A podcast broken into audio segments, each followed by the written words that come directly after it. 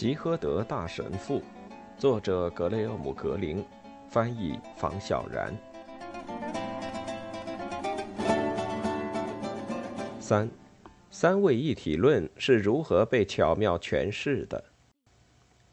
埃尔托沃索镇距马德里并不远，可罗西纳特步履蹒跚，再加上路上排成长队的货车。到了傍晚时分，吉诃德神父和镇长依然还在路上。我现在又饿又渴，镇长抱怨道。罗西纳特太累了，吉诃德神父回应道：“要是遇到个小旅馆就好了。不过这条主路上没什么好酒。我们带了很多不错的马拉加葡萄酒，可是没食物啊。我们必须吃点东西。”特丽莎执意在车后座放了个包袱，说是应急之用。她和修理工一样，信不过可怜的罗西纳特。现在正是紧急情况嘛，镇长说道。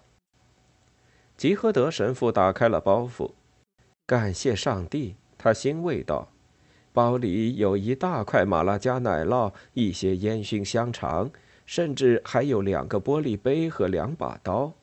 我不知该如何感谢上帝。”但我必须感谢特丽莎，这也许是一回事。桑丘，所有的善举都是上帝的旨意，正如所有的恶行都出自魔鬼之手一样。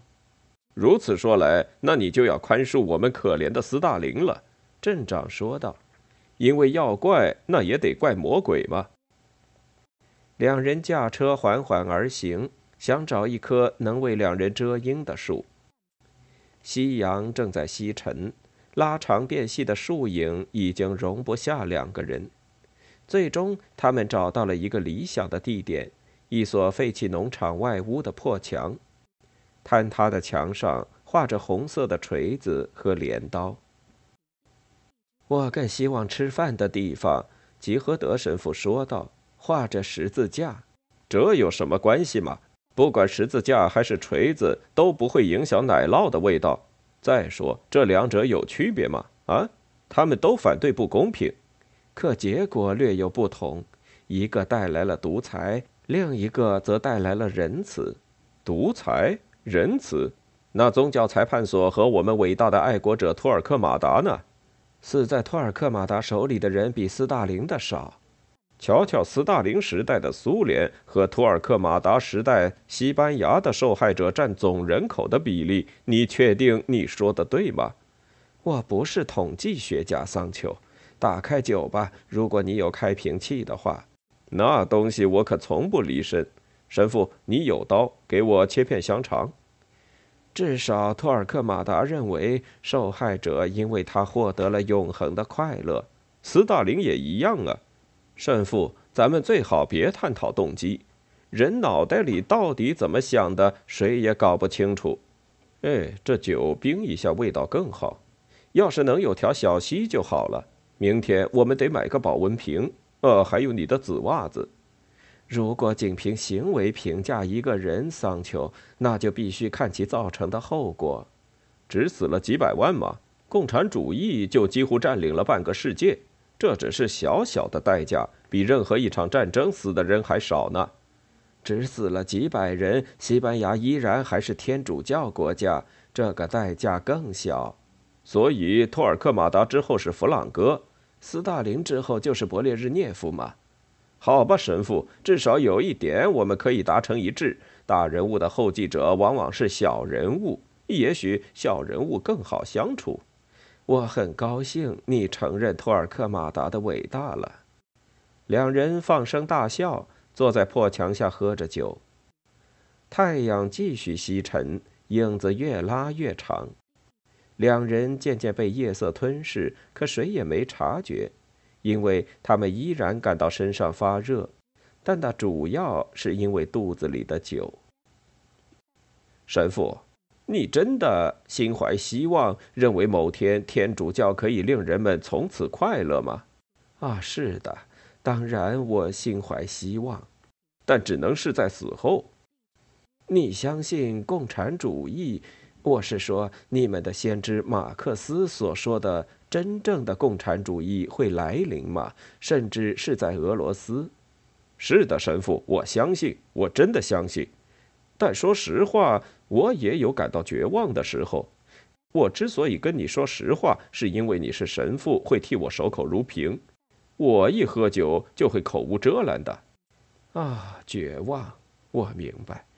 我也品尝过绝望的滋味，桑丘。当然，并不是彻底的绝望。我也没有彻底绝望啊，神父。否则，此刻就不会坐在你身边了。那你会在哪儿？我会像其他人一样自我了断，然后被葬在不洁之地。让我们为希望干杯！吉诃德神父边说边举起酒杯，两人继续喝着酒。很奇怪。当两人没有心怀怨恨的争论时，一瓶酒很快就见底了。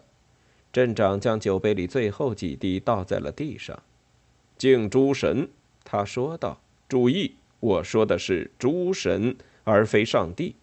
诸神是饮酒的，而你那位孤家寡人的上帝，我确定他是个敬酒主义者。”桑丘，你在萨拉曼卡学过神学，清楚自己说的是错话。你很明白，至少我相信你或许曾经也相信，上帝在每天早晨和晚上的弥撒时化为酒。那让我们再多喝点你的上帝允许的酒，至少这马拉加葡萄酒好过圣酒。哎，我的开瓶器放哪儿了？你正坐着它呢。别讥讽圣酒，我不知道埃雷拉神父买的什么酒，但我用的可是极好的马拉加葡萄酒。当然，如果教皇允许领两种圣餐的话，那我只好买更便宜的酒了。我相信他会体谅一位神父囊中羞涩的苦衷的。镇子里那个面包师对酒垂涎欲滴，他可以将一整杯圣酒喝得一滴不剩。让我们再举杯，神父，为再次心怀希望干杯。为希望，桑丘。两人碰了杯。夜渐渐由凉转冷，可酒依然让人感到身上发暖。吉诃德神父并不急着上路闻货车排出的尾气，急匆匆地赶往他讨厌的那座城市。成队的货车开着大灯，不断从路上开过。神父，你的杯子空了。多谢，再来点儿。你是个好人，桑丘。我记得。我们的两位先人好像曾不止一个晚上躺在树下。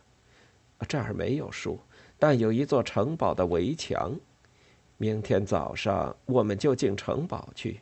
但现在，请再给我一些奶酪。我很高兴躺在伟大的锤子和镰刀之下。你不觉得镰刀很可怜吗？根本得不到俄罗斯人的重视，否则他们就不需要从美国购买那么多的小麦了。暂时性缺乏而已，神父。我们还无法控制天气的变化，但上帝可以。你真相信这事？是的。哼，你陷得太深了，神父。你中了极其危险的毒，就像你祖先堂吉诃德对骑士书入迷那么危险。什么毒？鸦片。啊，我明白了。你们的先知马克思曾说过，宗教是人民的鸦片，但这是断章取义，桑丘，就像异教徒曲解上帝之言的真正含义一样。教士，我不明白你这话什么意思。在马德里学习时，教会鼓励我们读一读你们的圣书，知己知彼。你难道忘了马克思是如何为英国修道士辩护、谴责亨利八世的吗？我真不记得了。你该再读读《资本论》，书里根本没提“鸦片”这个词。那又有什么关系？他讲过这话，虽然猛然间我记不起出处。没错，他确实说过。但是在十九世纪桑丘，那时候鸦片不是万恶不赦的毒品。鸦片是安定剂，是富人的安定剂，仅此而已。穷人根本买不起鸦片。宗教是穷人的安定剂，这才是马克思原话的本意。宗教的效果好于住豪华大酒店，甚至好于喝这瓶酒。人类的生活不能缺少安定剂。那我们最好再来一瓶。要想安全抵达马德里，喝半瓶就好了。过量的鸦片也是危险的。我们会让你成为马克思主义者的教师。为了填满箱子，我在箱子角落里塞了几瓶只有半瓶的酒。镇长走到车边，回来时拿着半瓶酒。马克思是个好人，这点我从不否认。吉诃德神父说：“他想要帮助穷人，这个初衷最终会拯救他的。”把你的杯子给我，教士。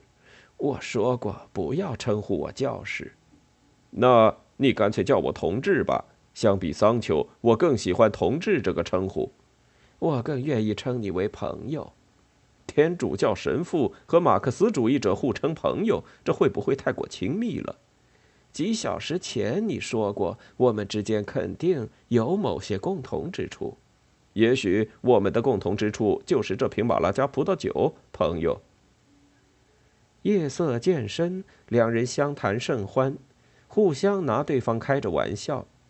货车经过时，有一瞬间，大灯远远射在两个空酒瓶和剩下的半瓶酒上。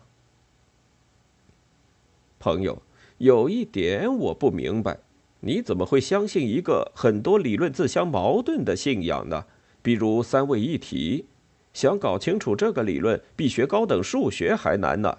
你能跟我解释一下三位一体吗？萨拉曼卡那帮人从没给我讲清楚过。我可以试试。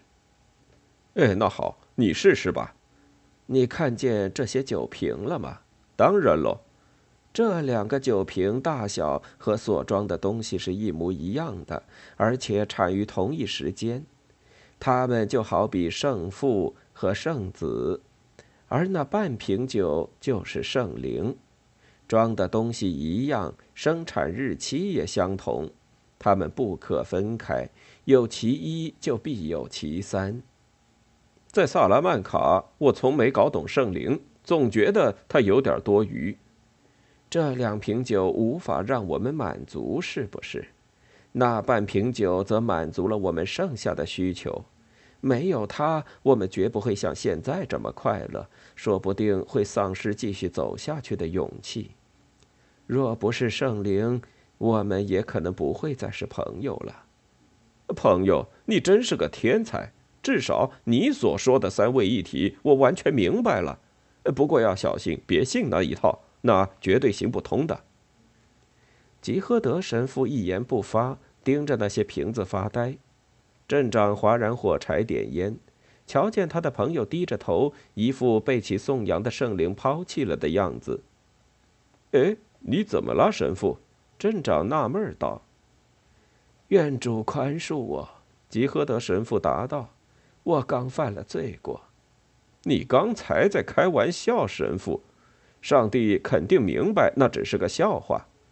我因为异端邪说而有罪。”吉诃德神父说道，“也许我不配做神父了。”这话怎么讲？我刚做了错误的解释。圣灵和圣父、圣子是平等的，而我却将他比作了半瓶酒，这是很严重的错误吗，神父？简直罪大恶极。某次大会上曾公开批评过这种思想，但我忘了是哪一次，非常早的会议，可能是尼西亚会议。别担心，神父，要纠正这个错误很容易，我们把这半瓶酒扔了，忘了它。我去车里再拿一整瓶。我已经喝多了，要不是喝过头，我绝对、绝对不会犯这种错误的。再没有比贬低圣灵更深重的罪孽了。哎，忘了他吧。我们现在就纠正错误。于是两人又喝掉了一整瓶。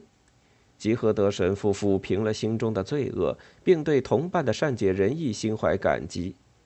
虽然马拉加葡萄酒并非烈酒，可两人都认为，今晚躺在身下的草地上睡一觉是个不错的主意。待到太阳升起，吉诃德神父回想起昨晚的悲伤，脸上不禁泛起了微笑。毕竟一点点健忘和粗心大意是可以被宽恕的。要怪就怪马拉加葡萄酒，这酒的酒劲儿竟然比想象中大多了。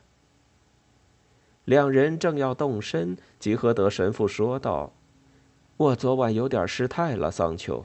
我觉得你讲的挺有道理的。我多少让你理解三位一体了吗？理解啊，是的，相信绝不。请忘了那半瓶酒吧，我真的不该犯那种错误，朋友。我只记得三整瓶呢。